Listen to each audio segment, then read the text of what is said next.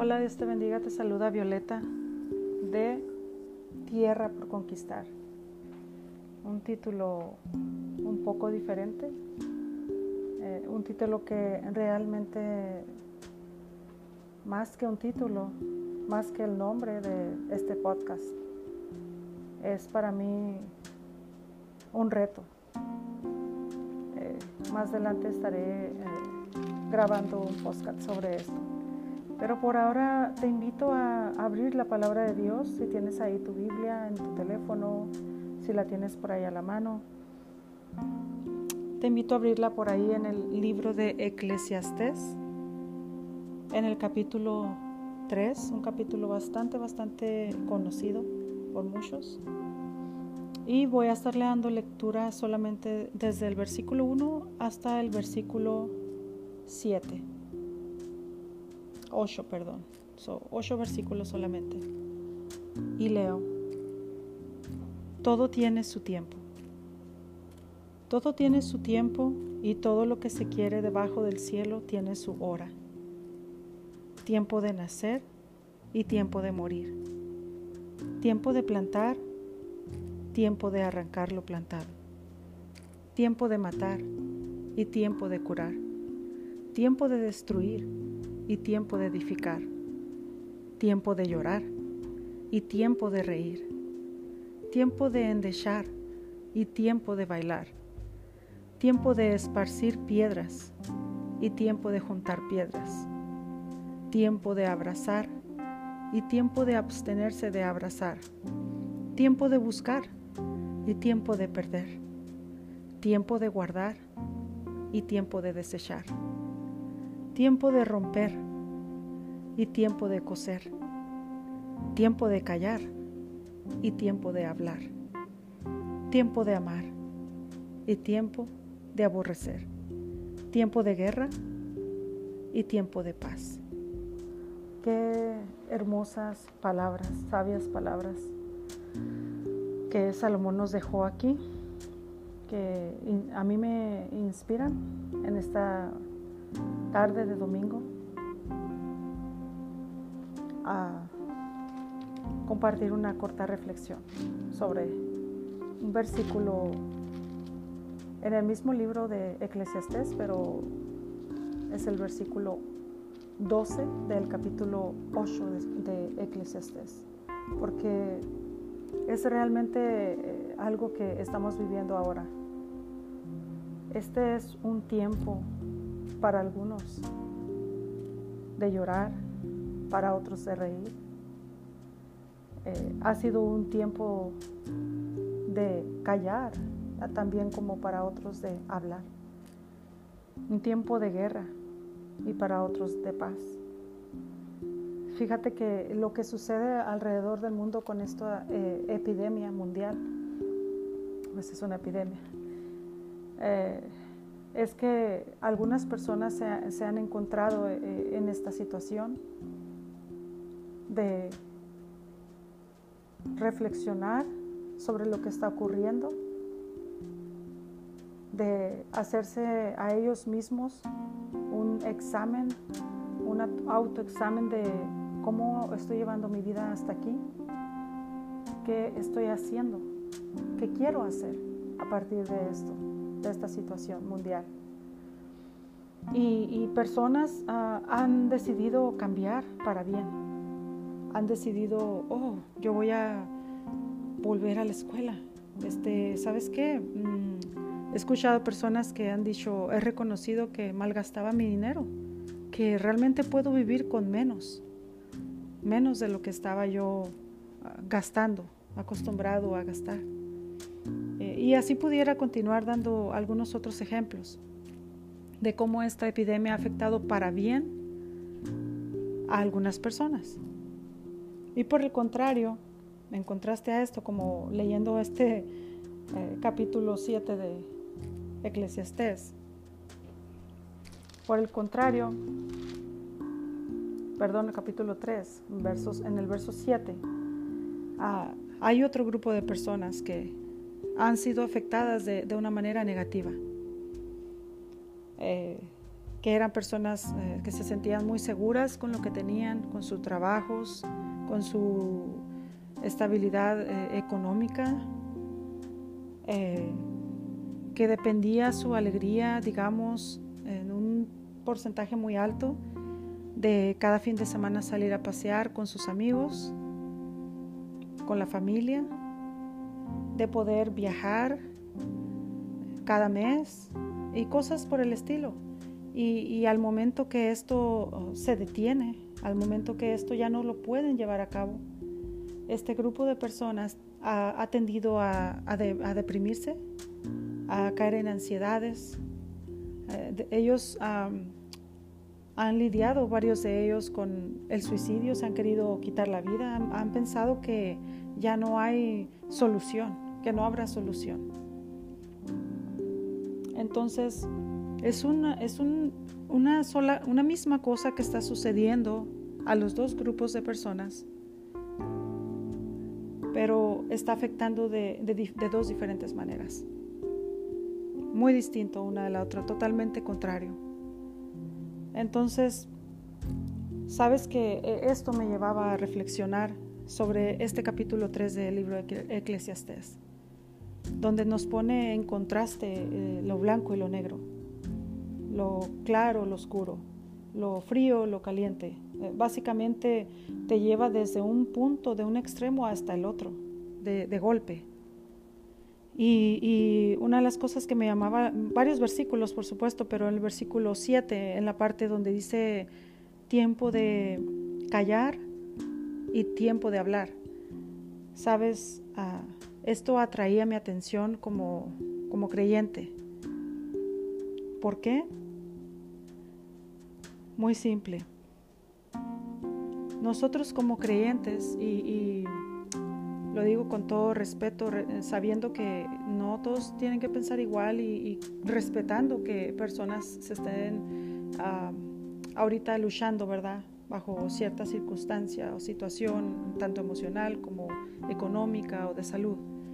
Pero para aquellos que, que estén de acuerdo, que quieren escuchar, nosotros como creyentes, eh, siempre desde la antigüedad hasta ahorita, se nos ha dado una misión. A todo aquel que recibe, que recibe a Cristo como su Señor y Salvador, que le recibe en su corazón, que dice, ¿sabes qué? Em, me aparto de esto, ahora te quiero seguir a ti. Quiero ser como tú, quiero seguir tus pisadas. A todo aquel que, que toma ese compromiso o que hace ese compromiso con, Cristo mismo, con, Dios, que, sabe que el Espíritu Santo es el que le va a dar eh, la fortaleza, las, las armas para la guía, el consuelo para poder llevar a cabo esta misión. ¿Y cuál es la misión de la que estoy hablando? Hablar. Hablar con palabras, con lo que tengas, hablar con tu vida misma, con tus acciones, hablar. ¿Y de qué debemos hablar? Yo te pregunto a ti, ¿qué ha hecho Cristo por ti? ¿Qué Dios ha hecho a través de la persona de Cristo en, tu vida, en tu persona, en tu familia? ¿Qué cambio ha traído para ti el haber conocido a Cristo? De eso debes de hablar. Hablar de lo que Cristo hizo en mí es el mayor y más poderoso testimonio que yo puedo darle a otro. Yo puedo decir, mira, Dios hizo esto en aquella persona y gloria a Dios por eso. Y es bueno. Pero ¿qué mejor que decir lo que Cristo hizo en mí? En amor. Sabes que la palabra de Dios hay que usarla con esto, con, la guía del Espíritu Santo en amor. Hay que tener cuidado al hablar a la persona de Cristo porque le estamos presentando a alguien que cuando nadie daba un peso por mí, dio todo, dio su vida por mí. Entonces ahora somos embajadores, ahora, ahora somos nosotros representantes de Él, de su amor. de sus obras, de su misericordia, de su compasión.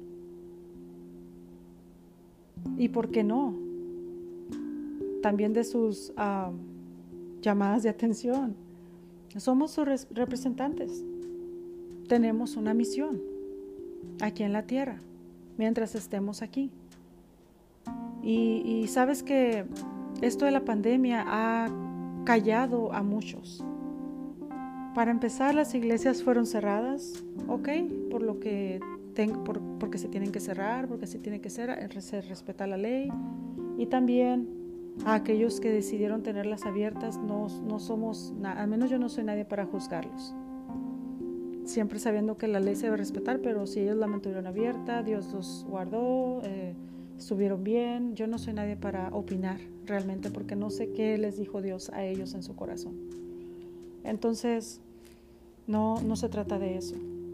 Pero esté abierta o no una iglesia física o un templo, la iglesia somos nosotros, somos el cuerpo de Cristo, los que habitamos ese templo, los que nos reunimos, los que eh, elevamos a Dios adoración, alabanza. Somos nosotros los hijos de Dios que, sabes, no debemos callar. Tenemos una misión, siempre la hemos tenido. Pero esta reflexión, estas palabras del libro de Eclesiastés, me recordaban de, de eso. Sí, hay tiempo de callar y hay tiempo de hablar, pero este no es un tiempo de callar. Este no es un tiempo de, callar nosotros, de, callarnos, de, dejar de compartir a, Cristo, de dejar de hablar al mundo, hey, mira, soy diferente, no soy perfecta, cometo errores. Sí, soy humana, pero soy diferente. Sé pedir perdón si me equivoco, sé perdonar y no lo hago en mis fuerzas. Es el Espíritu Santo a través mío, es el Espíritu Santo a través de ti quien puede hacer estas cosas. Lo sabes y lo sé. Entonces, como creyentes, debemos de recordar que tenemos esa misión y que este no es un momento para, para que nosotros callemos, este es nuestro momento para hablar más que nunca, sobre todo con tu trato a los, a los demás. Habla, habla, de que Cristo vive, habla de que Cristo vive en ti. Ah, y cierro con este versículo ahí en el mismo libro de Eclesiastés, pero ahora moviéndome un poquito hacia adelante al capítulo 8 y en el verso 10, 12. Ah, y leo, aunque el pecador haga mal cien veces y prolongue sus días, con todo yo también sé que les irá bien a los que a Dios temen, los que temen ante su presencia. Entonces, mientras tú temas a Dios, honres a Dios, trates de, vivir una vida agradable a Dios, a pesar de que ahorita la cosa esté difícil, el Espíritu Santo sigue siendo el mismo, todopoderoso. Dios sigue siendo el mismo Dios todopoderoso. Jesús sigue siendo el mismo, todopoderoso. El mundo está cambiando y parece que cada vez vaya de mal en peor. Sí, pero Cristo sigue siendo el mismo. Él envió su Espíritu Santo para, para que nos ayudara a nosotros. Sabía lo que venía y lo que, y lo que todavía está por venir. Pero dijo, no los dejaré huérfanos no los dejaré huérfanos. En otra parte, vayan por todo el mundo, prediquen el Evangelio. Pero recuérdate, en esta otra parte, no los dejaré huérfanos. Enviaré a otro consolador, otro igual a mí, tratando él de ser otro como yo.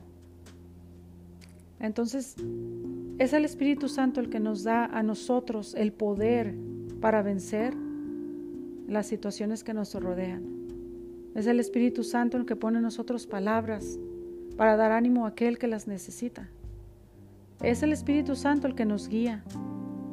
Es el Espíritu Santo que nos hace a nosotros orar, el que pone en nosotros, dice la palabra de Dios que Dios pone en nosotros el querer como el hacer.